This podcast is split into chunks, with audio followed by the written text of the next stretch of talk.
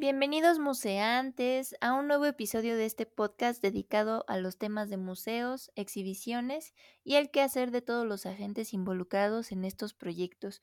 Muchas gracias por sintonizarnos una vez más. Les mandamos un fuerte abrazo y muchos buenos deseos hasta donde se encuentren.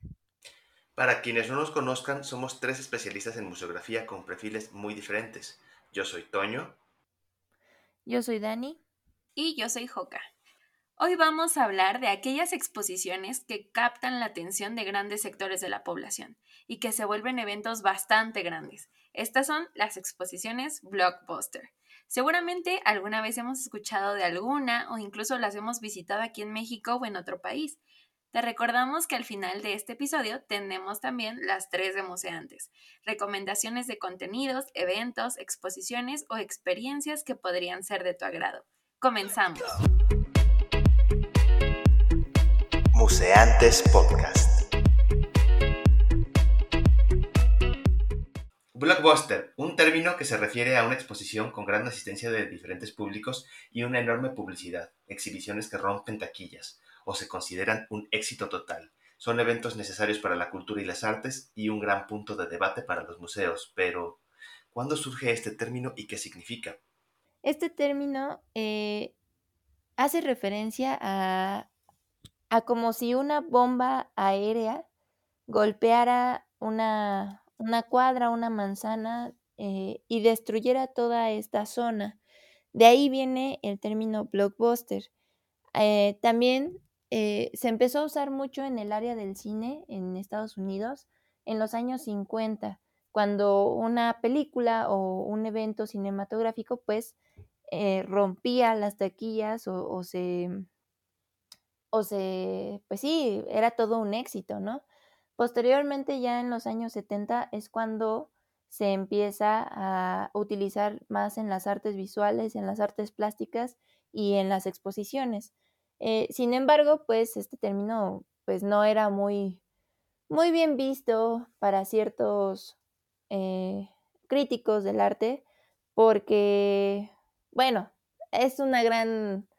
Em, un gran debate. Ah, en un momento más vamos a hablar de por qué este término se le veía como algo un poco malo, pero bueno, trajo consigo muchas, muchas, muchos beneficios y, muchas desventajas a la hora de hacer exposiciones. Chicos, ustedes, eh, ¿qué beneficios creen que traigan, traiga una exposición que atraiga a un gran número de personas y que, y que sea tan masiva? Eh, bueno, retomando un poquito lo que platicabas del, de, dónde viene el término de blockbuster, justamente es del cine, ¿no? Que son estas películas muy taquilleras y muy llenas de efectos especiales, pero que hacen que el cine de pronto eh, se sienta como comercial o como comercializado, eh, comparado con otras formas de cine más independientes o menos mainstream. En el, en el mundo de las artes, pues se empieza a utilizar justamente porque son los que tienen eh, eh, piezas bien importantes y de pronto tienen este estigma de que los museos los hacen para ganar dinero y no para cumplir con una eh, oferta educativa o, con algún valor real del museo, ¿no? Lo cual pues puede ser una desventaja importante. En cuanto a los beneficios, pues atraen mucha gente, ¿no? O sea, finalmente logran que los museos tengan una gran afluencia de público, lo cual puede aumentar la reputación eh, y aumentar el prestigio que tiene este museo, ¿no? Eh, acerca piezas importantes a públicos que normalmente no tienen acceso a ellas o públicos novatos, entre comillas, se podrían llamar, y te da la oportunidad de ver eh, piezas únicas que, realmente sería muy difícil que vieras en otras ocasiones. En cuanto a las desventajas, pues es costoso, es mucha mucha burocracia la que se tiene que hacer, son muchos los cuidados que se tienen que tener con estas piezas. Entonces, eso es, eh, eh, se ponen en un riesgo importante al trasladarse, dependiendo de dónde a dónde, pero, pero sí, las piezas se ponen en ciertos riesgos. Y también justamente el hecho de que haya tantos visitantes y que estén más expuestas a más personas hace que, que esos riesgos se aumenten. Creo que por ahí va lo que yo entiendo justo como ventajas y desventajas de estas exposiciones. Creo que es un fenómeno de, no sé, un arma de dos filos, ¿no? O sea, es algo que puedes usar eh, de, de, una forma para que tenga más ventajas que desventajas. Y, o sea, sabiéndolo aprovechar y con... Pues es que como todo, más bien, depende de los motivos con lo que lo hagas, ¿no? Porque, pues revisando un poco el antecedente de, y la historia de estas exposiciones blockbusters, pues comenzaron genuinamente con la intención de, o sea, todavía no se llamaban así, pero el fenómeno lo podemos ver como cuando es un impacto artístico, ¿no? Por ejemplo, con los impresionistas, cuando juntaban eh, pues piezas de diferentes artistas relevantes de esta vanguardia y pues era obviamente una impresión muy grande, ¿no? Ya después, pues se empiezan a ver otros intereses, que esto puede generar dinero, que esto puede generar vínculos políticos, como algunos tratados, algunos acuerdos, eh, pues se empiezan a explorar otras consecuencias que puede tener y se empiezan a generar con eso en la mira, no tanto por la divulgación del arte. Esto empieza pues en los 60, 70, como estábamos diciendo, y uno de los primeros eh, actos registrados de esto es cuando el Louvre presta la Gioconda a la National Gallery en Washington. Y este, el, objetivo era que pues se demostrara a la comunidad la cooperación de estos países, ¿no? Entonces ahí vemos un interés que va, pues, es con maña, ¿no? O sea, como todo en la vida, podríamos llegar a pensar.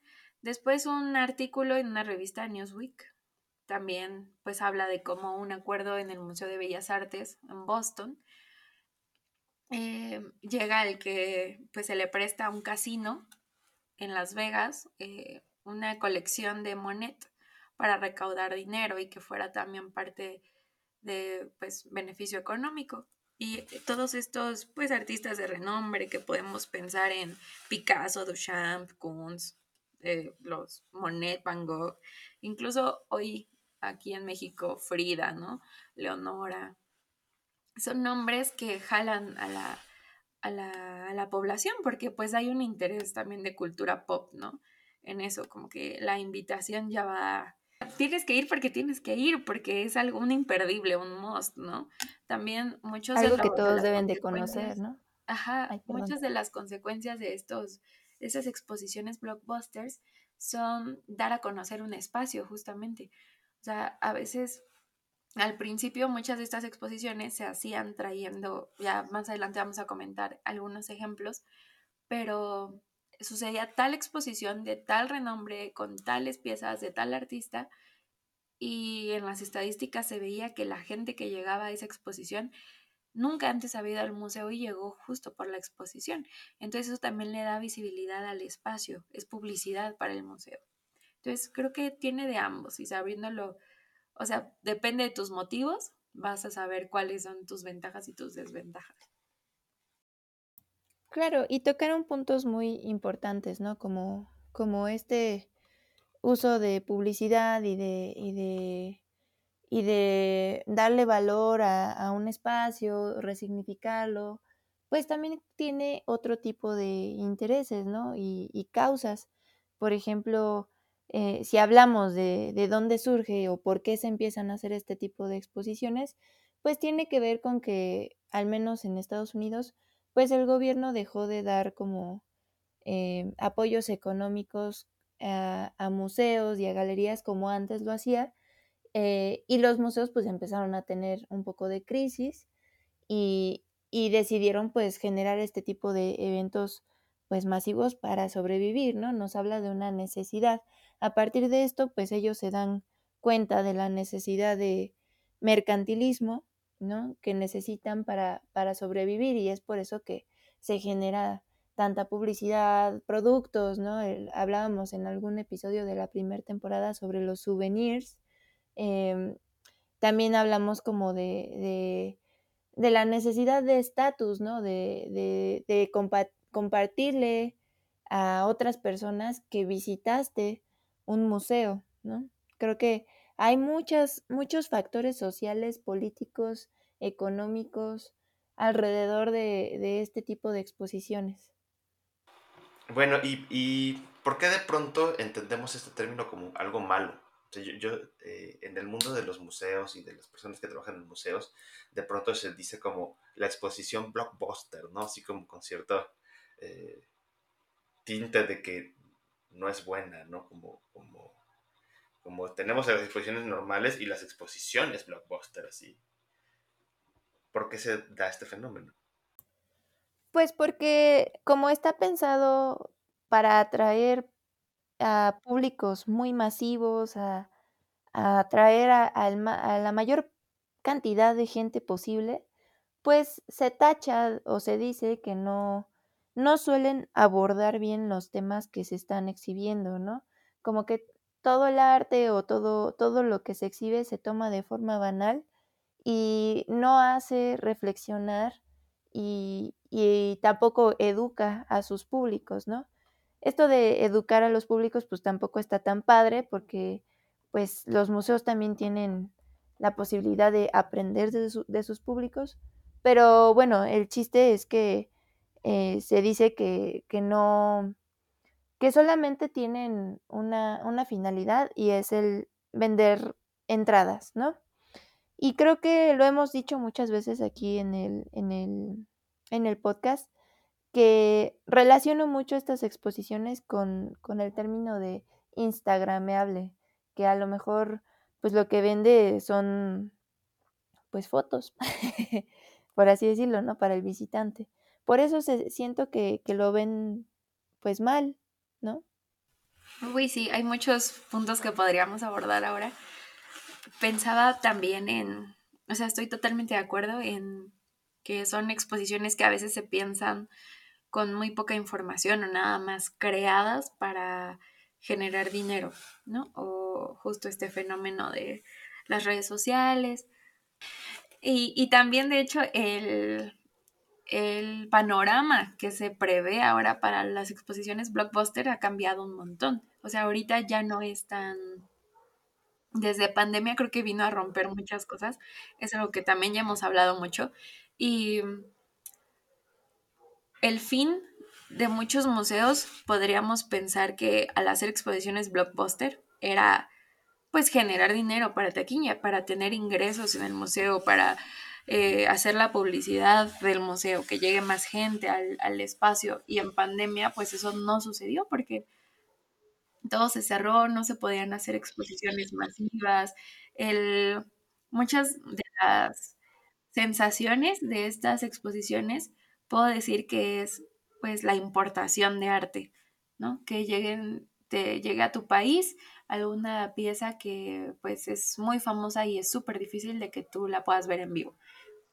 O pues la puedas ver, ¿no? Antes de que hubiera el internet, pues igual que, que la pudieras siquiera conocer. Y ahora pues las tenemos a, a un clic de distancia, ¿no?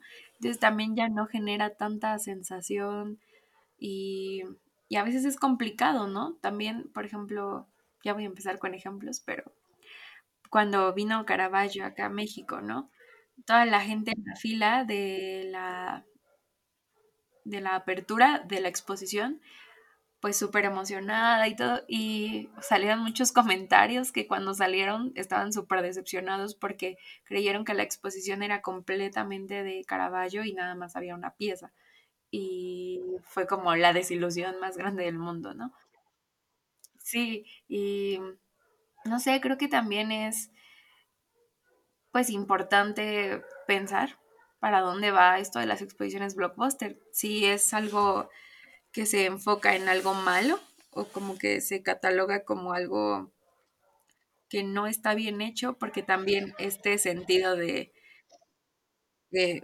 ser único y que pues yo quiero solamente ver las obras que a mí me interesan y cuando ya va mucha gente como que pierde lo especial. O sea, también pues hacia dónde va, ¿no? Esto es interesante. Sí, y sabes que también, eh, que muchas veces estas exposiciones son itinerantes, se presentan en un montón de museos y ya vienen prediseñadas, precuradas, pre todo, y solo es adaptarlas al espacio donde las vas a poner.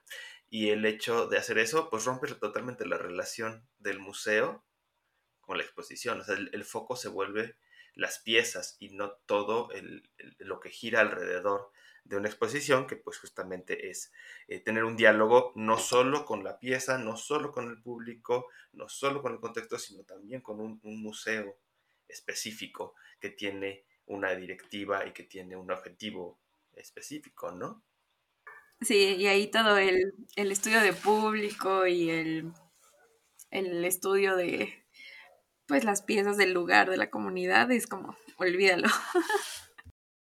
Sí, claro, y por ejemplo, un tema que podría exponerse muy bien en, el Reino Unido, ¿no? Eh, eh, allá donde todo el mundo conoce sobre tal tema, llega a un país de Latinoamérica y pues no hay tanta relación con el público, ¿no? No, no, es, no, no es que no lo entiendan, simplemente no está curado para un público específico, ¿no? Tal vez. ¿A eso te referías, Toño? Exactamente, sí, ya viene, pues es como, como los burritos del Oxxo, ¿no? O sea, eh, no es lo mismo que tú te hagas un burrito así súper hecho en tu casa con tus ingredientes, con tu tal. Compras uno que pues es igual para todos, ¿no? Es, viene congelado y lo metes al microondas y, y, siempre te vas a ver exactamente igual. Claro, no es... Y hablando de comida, es como, como lo que pasa con el sushi, ¿no? Que que aquí en, en México pues tenemos bien tropicalizado el sushi, le ponemos mango, plátano y no sé qué tanta cosa, pero aguacate, aguacate, chipotle, ¿no?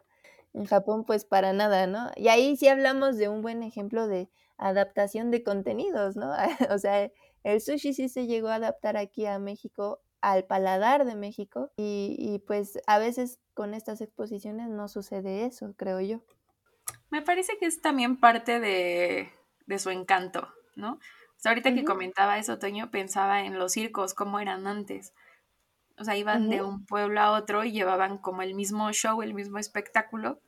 Ah, claro. Y pues era como ese estar esperando que llegara el espectáculo o, la, o cuando de gira un concierto, ¿no? Cuando viene Bad Bunny y todo el mundo enloquece. Y es del mismo show quizá, o no sé, o sea, creo que también Pensando un poco, ajá, justo, o sea, también alguna de las exposiciones que vamos a comentar más adelante se iba adaptando, o sea, la museografía era la misma, pero la publicidad era la que se iba adaptando a cada lugar. Claro. Entonces eso también es pues parte de su encanto, me parece, y del pues el trabajo que hay detrás también. Hablando de eso, eh, bueno, ya voy a empezar también con, con los ejemplos. Eh, ¿Ustedes saben eh, cuál fue una de las primeras exposiciones o, más bien la primera exposición blockbuster que, hubo en los años 70? Se llamaba Los Tesoros de Tutankamón y se expuso en el Museo Británico en 1972. Eh, llegó a ser una de las exposiciones más visitadas en todos los tiempos. En tan solo 117 eh, días, bueno, antes de eso, pues eh, esta exposición era itinerante, viajó a varios países eh, y en, en, el 76 y en el 79 estuvo en Estados Unidos. Cuando se expuso en la National Gallery de la que hablaba Joca hace rato, se, se, expuso 117 días y atrajo a más de 835.924 personas. Imagínense esa cantidad visitando. Para la época está wow. ¿Y qué tipo de publicidad era? Pues carteles, ¿no? No había redes sociales en ese entonces. Eh, carteles, el radio, la tele tal vez. Imagínense cómo atrajo tanto esta exposición. Luego se expuso también en el Met. Eh, y atrajo a más de un millón de personas. Imagínense, a cada lugar al que iba esta exposición atraía a miles y miles. ¿Y qué era lo que hacía atractiva esta exposición? Como decías tú, Joca, y también tú, Toño, jugaban como con, lo exótico, ¿no? Traían objetos encontrados en la primera excavación de la tumba de, Tutankamón y la, museografía era como, como si entraras a la tumba, ¿no? Eh, tenías las mismas salas que había en la tumba original, ¿no? los objetos estaban colocados justamente como se encontraban en la, en la tumba real.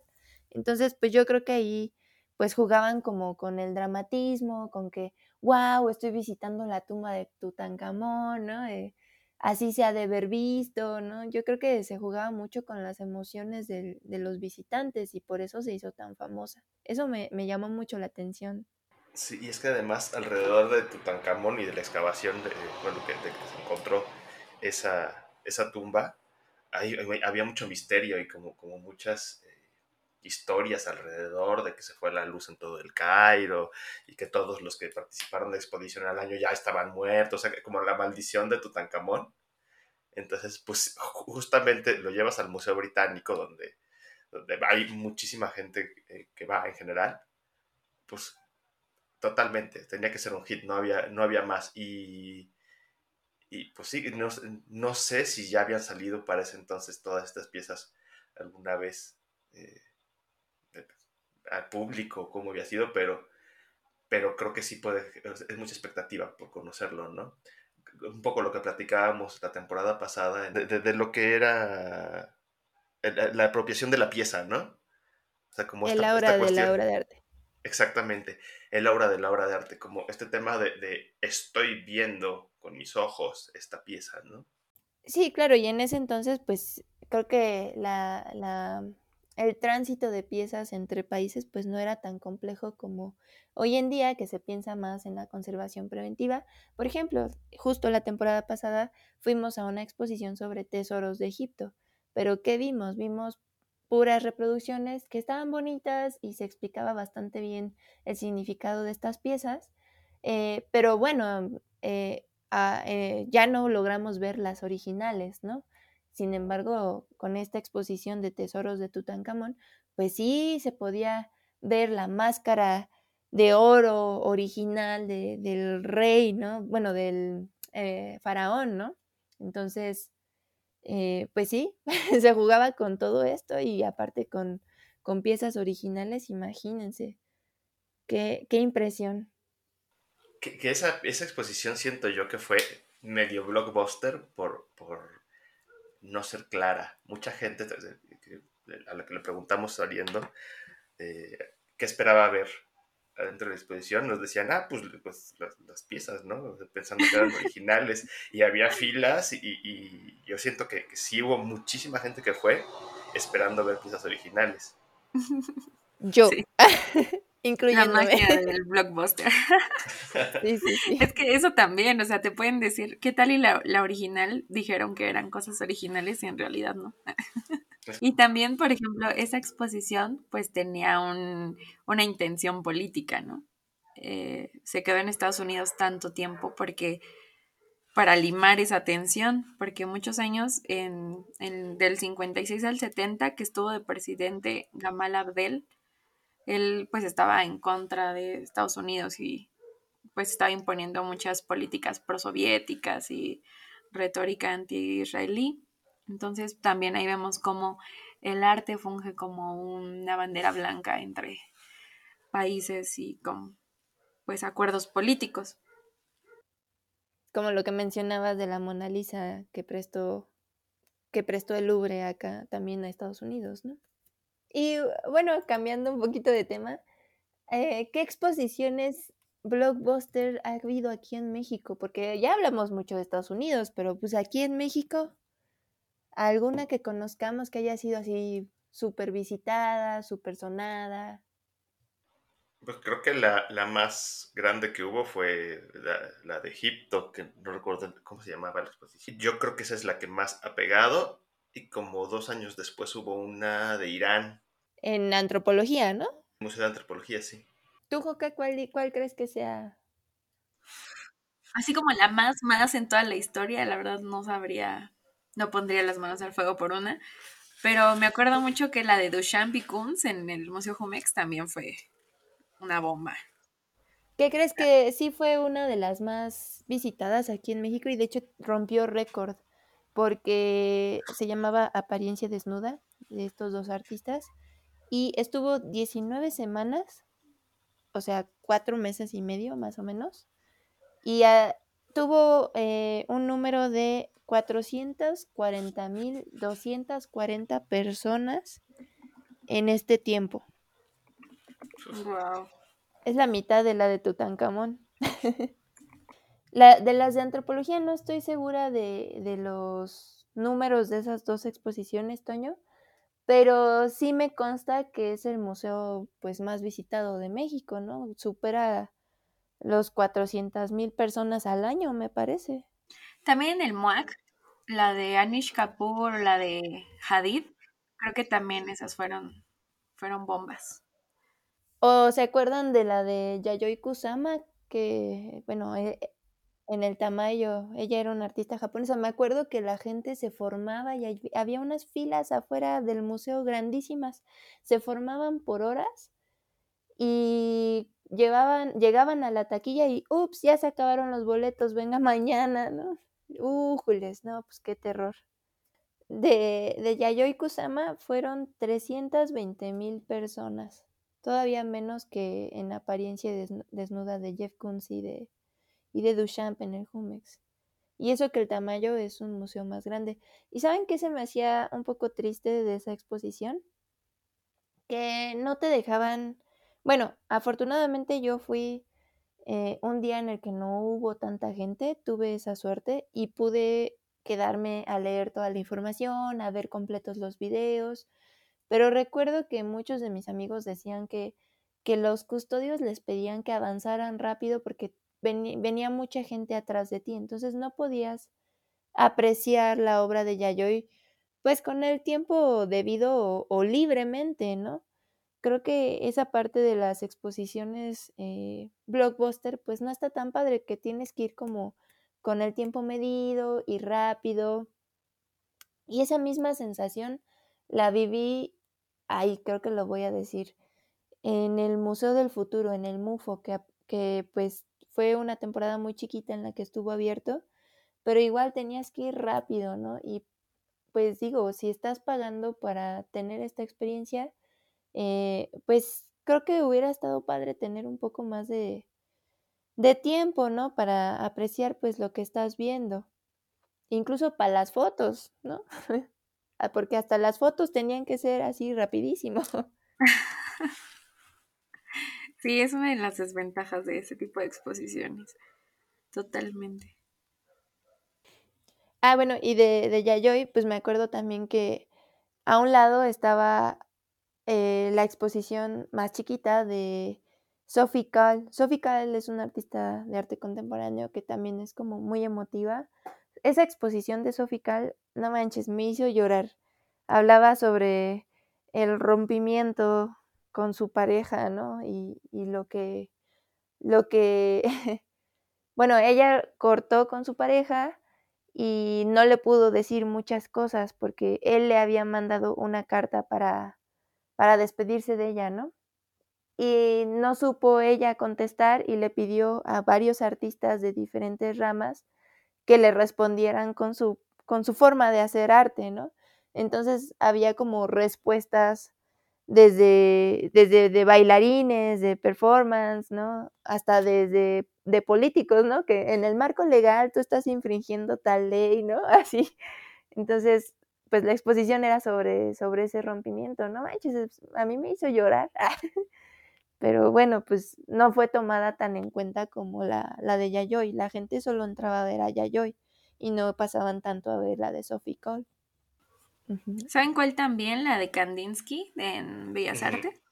Eso también. también tuvo mucho. Estuvo muy buena. Claro, claro. Sí, Bellas Artes también tiene números altísimos, ¿no? Mm, sí. Sí, miren, todavía no acababa la exposición y ya había registradas 181.842 visitas. ¡Sas! ¿No? O sea, imagínate. En poquito tiempo. la mayoría de estas exposiciones dura como tres meses. Y en tres meses tener esa cantidad de afluencia, pues está cañón. Anish Kapoor, 400.000 visitantes en siete meses. ¡Wow! Pues en, en, la mitad de tiempo, Jeff Koons y Duchamp se pues tuvieron esa, esa cantidad de público, ¿no? Sí. Y ya dijimos el del faraón, de la antropología, el número. Aquí está, 600 mil personas en el Museo Nacional de Antropología. Y la exposición fue Faraón, el culto al sol en el antiguo Egipto. ¿Y estuvo cuánto tiempo? ¿No sabemos? Mm, no sabemos. No fue tanto, no, no duró muchísimo. Fueron como tres meses, según yo. Sí, está, está cañón, ¿no? Como, como este tipo de temas exóticos llaman tanto la atención. Frida Kahlo en el igual Museo del Palacio de Bellas Artes, 411 mil visitantes. Wow. Y fue Frida Kahlo atrajo al doble de visitantes que la de Solo lo maravilloso es bello, que por cierto, antes tenemos un podcast sobre esa exposición, que creía yo que también era bastante numerosa, pero pero le ganó Frida. Creo que por sí el Museo del Palacio de Bellas Artes, el MUAC, el Tamayo, Antropología. El Museo Jumex, Antropología, son como estos museos que fijaron la mirada en vamos a hacer exposiciones blockbusters, ¿no? Sí. Yo estuve una vez en una, hablando de sin reservas, aquí, entre cuates, estuve en una reunión de programación de un museo de estos. Y justo uh. comentaban que, o sea, como el filtro o como la intención de planificar sus exposiciones próximas eran estas, o sea, tener exposiciones blockbusters, no tanto pues pensar en un objetivo como del año, o visibilizar la colección o algo más nacional, sino priorizando que la intención fuera atraer gente como una exposición blockbuster. Exactamente, sí. Sí, así, se manejan. Y pensando en las intenciones, pues estos museos que acabas de mencionar, Joca, pues antropología y bellas artes, pues me queda claro, sin reservas, que también tienen una intención política a nivel tanto internacional como nacional, ¿no? Tienen una agenda un poco ligada a lo gubernamental, creo yo. Sí. Eh, sí, y el Jumex y el Tamayo, pues buscan, yo creo, yo creo, no, es, no estoy especulando, eh, yo creo que buscan este tipo de exposiciones porque, pues si no, ¿de dónde sacan el dinero, no? porque son museos privados, yo creo esa parte. ¿Ustedes creen eso? Sí, creo que sí. Sí, totalmente. Además también ahí ya pues hay relaciones públicas, que el contacto, que... Totalmente. Y bueno, pues Slim. también la amiga ah, de todos. Slim, sí, sí, pues también, o sea, ¿quién trae a, Duchamp y a Kunz? Y hace una exposición de los dos. Ahí ese, ese paralelismo de los dos, pues estuvo a mí me pareció muy acertado, pero sí lo sentí así medio raro, pero tal vez fue oportunista, porque pues para atraer a los dos de una vez, ¿no? Vieron que hace poquito el Louvre de París, eh, bueno, el Louvre de París antes de la pandemia pues recibía 45 eh, mil personas al día, pero hace poquito un crítico que se llama James Garner hizo una crítica de que ya visitar el museo era insoportable, ¿no? ya era intolerable, ¿no? Ya por la Ajá, por la cantidad de gente ya no podías ver bien la Mona Lisa, ¿no? Entonces, eh, hace poquito el Museo del Louvre pues sacó un comunicado que decía que ya le iban a bajar 15 mil visitantes al día porque pues ya era, era too sí, Es que sí, es una locura. Eh, eh, yo estuve allá en 2016. No entré al museo por tonto porque se me pasó la hora en la que tenía mi, entrada al boleto y demás. Pero estuve en el carrusel, que es eh, donde está la pirámide invertida y donde es el acceso al museo. era una cantidad de gente ahí en ese espacio que, pues, no es tan grande. Pero sí te sientes como, como muy cañón de tanta gente que hay. Y dentro del museo, pues debe ser algo similar. Igual todos los que, los que sí entraron, que iban eh, conmigo y tal, que sí lograron entrar, pues sí me decían, es que no, no puedes ver nada, te tienen eh, corriendo para todos lados. No te puedes acercar tanto a ninguna pieza porque hay otras mil personas ahí. Otras mil que buscan la foto, ¿no? También creo que hay mucho que agradecerle a las blockbusters, ¿no? O sea, dentro de todo lo Ah, malo, claro. por ejemplo, recordando un poco lo de ventajas y desventajas, a partir de esta exposición de, um, de Tutankamón, todo lo que se recaudó fue para abrir el Museo Nacional Arqueológico del Cairo. Ah, Y eso pues dio puerta a las exposiciones permanentes, porque si recordamos un poco de la historia de las exposiciones, pues eran pues en general itinerantes o como privadas de colecciones. Y ya tener un museo in situ con su colección permanente y de ese calibre, pues sí fue histórico, ¿no? También a Y partir que es de eso... se- exprofeso, ¿no? Está hecho para... Exacto.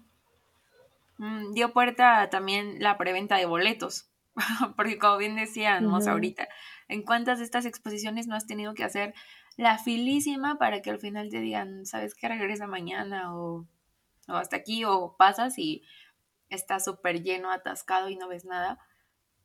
También la preventa de boletos con tus horarios, que algunos museos lo hacen, algunos no, pero también es una, una buena eh, ventaja de estas de esta exposición de Tutankamón y que Sí. pues hay que saber aplicar en las diferentes exposiciones. Por ejemplo, me acuerdo que apenas fue mm, la ¿cómo se le llama? Se recreó la Capilla Sixtina en el Zócalo y era la misma historia, o sea, la filísima enorme y tenías que sacar cita y si no llegabas con cita es a formarte y si no, pues hasta el otro día. ¿Ustedes creen que aplica también para este tipo de mm, exposiciones? Pues sí, pues sí, lo hemos hablado también a, sobre, sobre todas estas exposiciones de experiencias inmersivas, Monet, eh, Van Gogh Alive y pues la Capilla Sixtina en el Zócalo y así. Pues sí, lo que buscan es atraer a- al público, que yo creo que, como hemos dicho, tiene muchas ventajas traer este tipo de contenidos, porque pues yo por lo menos en, en mi corta edad, pues nunca he ido a la Capilla Sixtina. Y aunque no fui a la del Zócalo tampoco, eh, pues sí me hubiera gustado verlo, pues para darme una idea de las dimensiones, ¿no? Sí me hubiera debemos gustado, la verdad. a las 6 de la mañana. Sí, no, por el trabajo Pues pues sí. no pude, pero me hubiera encantado. Tampoco he ido a muchas de estas de, a muchas de estas experiencias inmersivas, pero me consta que sí te cautiva, ¿no? Y, y es una forma diferente de, de- de ver el arte y la cultura en, en un país. Yo creo que tiene muchas ventajas. Es como Avatar, ¿no? Podemos pensar un poco en el origen cinematográfico, la esencia de los blockbusters. Claro, claro. Sí. O sea, también todos los gráficos, yo no la he visto, pero dicen que está muy buena en cuestión de gráficos, de como lo visual. También es una obra de arte de tres horas. Sí. Yo he escuchado justo que está buena eh, eh, en cuanto a gráficos, pero en cuanto a historia no. no lo sé todavía. Pero Yo no la he no visto. quiero Pero opinar. pues ya rompió, ya rompió récord otra vez, o sea, es Otra blockbuster, vez. ¿no? Ajá. Sí, sí, sí. Está cañona. Está cañona la, la película. Yo no la he visto tampoco, pero no quiero opinar hasta, hasta verla. Yo Ah, pues hay que, ir- hay que ir a verla. Tres horas de Sí. nuestra vida invertidas en una película. Como el Señor de los Anillos. Mm. Versión extendida. oh, sí. ya me las eché. Nueve horas de Señor de los Anillos. Yo también, y no, manches, sí las sentí bien pesadas. Me encantan, Sí. pero sí, la versión extendida se me hizo demasiado. Está buena, está buena. Pero es bueno ver películas. Ya vieron que también nos gusta mucho el cine, queridos museantes. Sí. Y, Sí, y pues ustedes, ¿cuáles creen que sean las medidas de seguridad o como características que debe tener una exposición blockbuster a diferencia de una que no lo es? Todas. Porque muchas veces cuando tienes una exposición blockbuster que viene de otro país, bueno, más bien no muchas veces, cuando tienes una exposición blockbuster que, que viene de otro país, si llega a pasarle algo a la pieza, mm, el pleito que te metes eh, con el otro país, ¿no? Sí, ¿no? en vez de tiene que, haber, sí, de por sí siempre tiene que haber cuidados muy, muy específicos con, piezas patrimoniales. Híjole, de otros lados, creo que es el triple. Sí, y también pues en cuestión de museografía y diseño de, de, recorridos, pues tiene que ser algo que se pueda transitar fácilmente, que no estorbe nada, que nadie se tropiece, ¿no? y creo que he visto que en estas exposiciones no hay tantas zonas de, descanso. O sea, sí es como chútatela toda, pero bien rápido, por favor, porque pues viene más gente atrás de ti. Este, ¿qué más? Ahora con la, con la pandemia, pues me acuerdo que en Arte Alameda estábamos haciendo, pues, eh, ay, ¿cómo se llaman estos? Como recorridos de seguridad y medidas de seguridad en las que pues checábamos cuánta gente cabía en el museo a, con la sana distancia, ¿no? a 1.5 metros, ajá. Entonces tenías que checar el aforo, exacto. En ese momento creo que no, no se permitían 30 personas en todo el museo, ¿no? Más de 30 ya, imposible. ¿Por qué? Porque podía haber riesgo de contagio. Entonces, imagínate cómo cómo a partir de la pandemia, pues los aforos tienen que reducirse sí o sí para tener pues seguridad con la gente, ¿no? Sí. Y creo que también como parte de museo tienes que tener pues medidas muy diferentes. O sea, esto de eh, programa tu visita, ¿no? mucho, ese programa que muchos tienen como prepara tu visita, de sacar tu cita o de si quieres alguna visita guiada, llegar con tiempo, pero pues en algunas ocasiones la única visita guiada que hay es la de inauguración, con prensa, con el equipo de, del museo o personas así muy, muy importantes, pero pues en realidad es difícil que, se dé a, a muchas personas. Y hablando de post pandemia, ¿ustedes ubican alguna exposición blockbuster post pandémica en México? Pues el MUFO, o sea, cuando inauguró el MUFO yo vi un buen de publicidad sobre el Museo del Futuro. No sé cuánta gente lo haya visitado mientras, mientras estuvo abierto, pero sí fui y sí había un titipuchal de gente. Sí, pero son como más inmersivas, ¿no? También Frida inmersiva ganó premios y ya sabe cuántas cosas.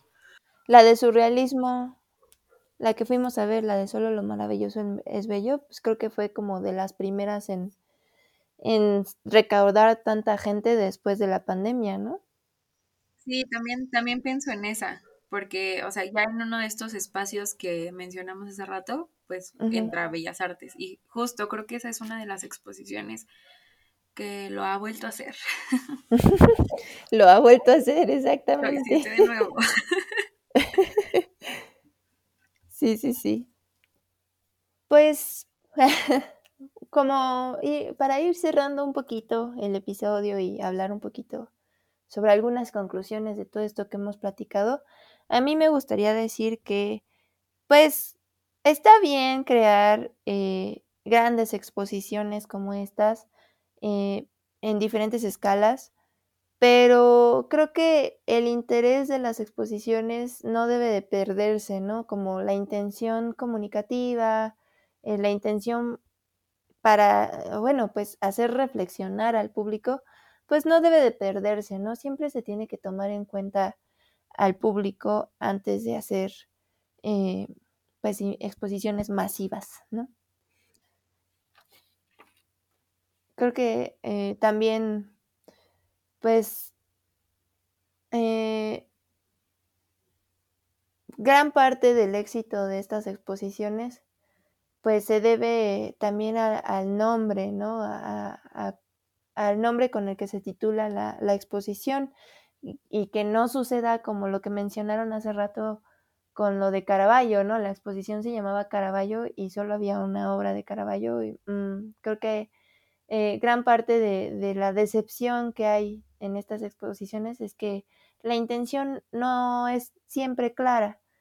Digo, son pocos los casos, pero, pero sí, como que como que te lo venden muy padre, pero a la mera hora no, es, no lo es tan padre, no está tan, tan cool. Entonces creo que hay que, em, pues, no sé si homologar, sino pues tener en consideración todos estos aspectos, ¿no? Tampoco hay que mentirle a la gente. Pues que yo creo que son exposiciones que vale mucho la pena ver, que, que yo les encuentro más cosas positivas que negativas. Sí. Eh, justamente por la conexión que, que se tiene con, con, las piezas expuestas, de pronto el acercarlas a, a, gente que no, que no los podría conocer de otra forma es algo muy valioso.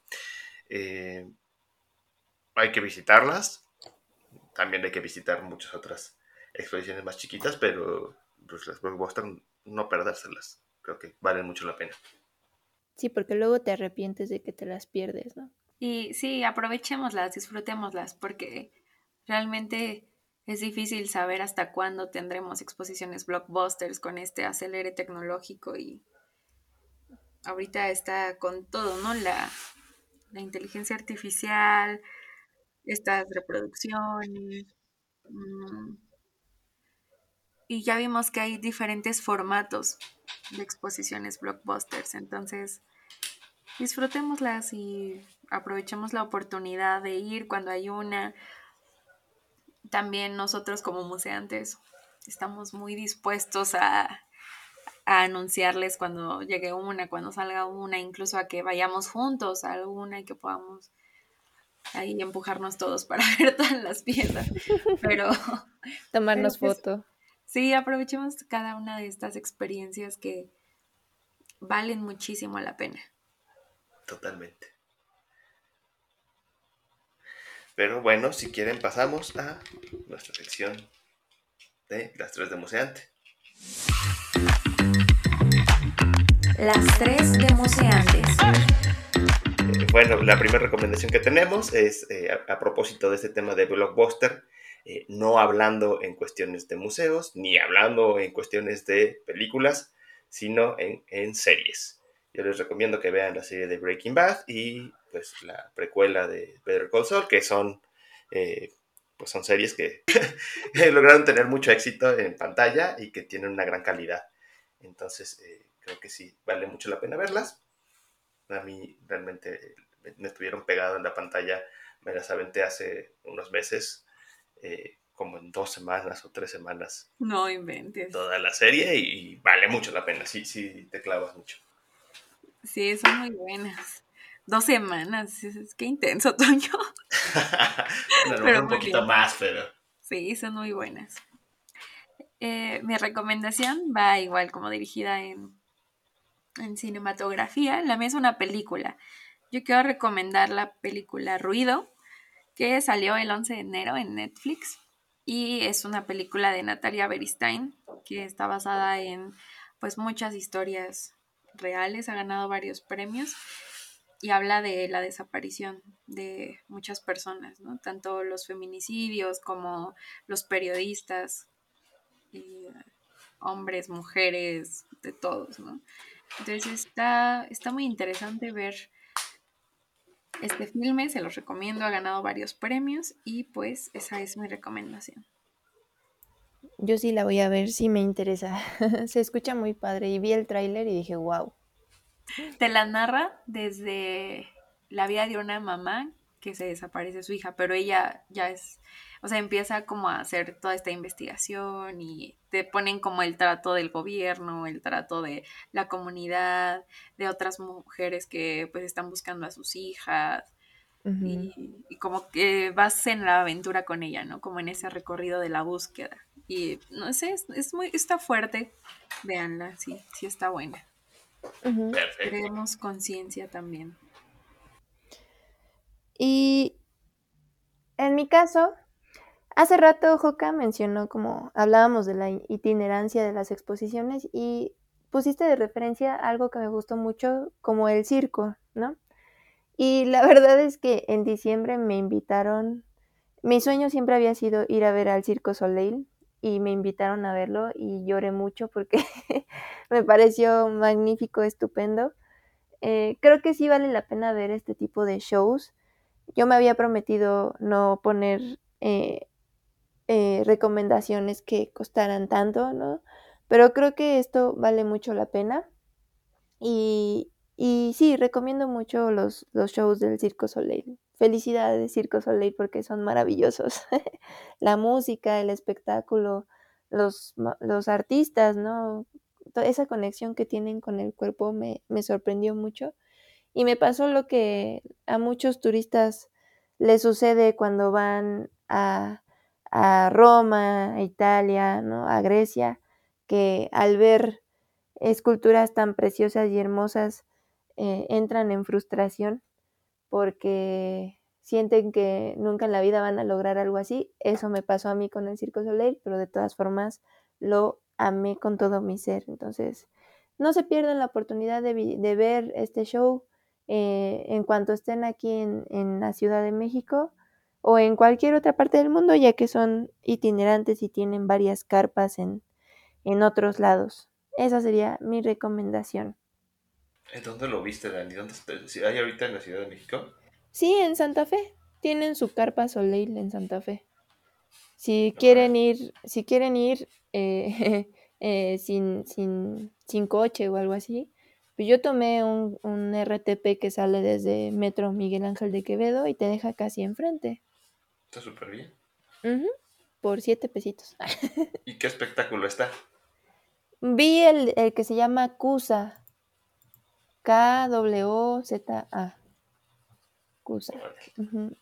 Sí, Qué está, padre. está muy bonito. La Yo carpa está chiquitita, pero sí, sí lo recomiendo mucho. Creo que ya no, ya no hay. Creo que ya acabó, pero. La temporada, ¿no? Bueno, pero seguramente el siguiente año vienen otra vez. Y en Cancún Hay están- uno permanente en Cancún. Ajá, eso, eso iba a mencionar. Hay uno permanente en Cancún. Cuando vayan a Cancún, vean al Circo Soleil. Seguramente sería una experiencia maravillosa también.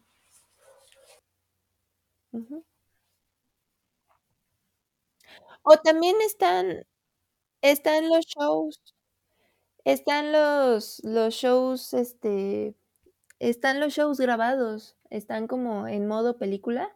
Y de hecho yo me enamoré del Circo Soleil justo con, con las películas. Estas fueron Las tres de Museantes.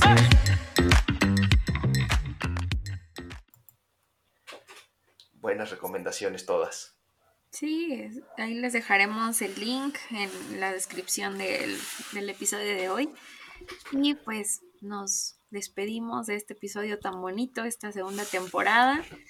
Se vienen muchos episodios más con muchos invitados, muchas sorpresas. Y pues gracias por escucharnos. Recuerden que nos encuentran en Spotify, en Google Podcast, en Anchor y Apple Podcast como Museantes Podcast. Y en nuestras redes sociales tenemos Instagram y Facebook, próximamente YouTube. Yo soy Jocabetaza y me encuentran como DaHox en Instagram y como Jocabetaza en LinkedIn. Yo soy Toño y me encuentran en LinkedIn como Antonio Pirrón y en Instagram como Tony Pirrón. Y yo soy Daniela Martínez. Pueden encontrarme como Dan-Smart en Instagram y Daniela Martínez en LinkedIn. Y nos despedimos. Muchas gracias por eh, quedarse hasta acá. Y nos escuchamos en la próxima, museantes. Hasta pronto.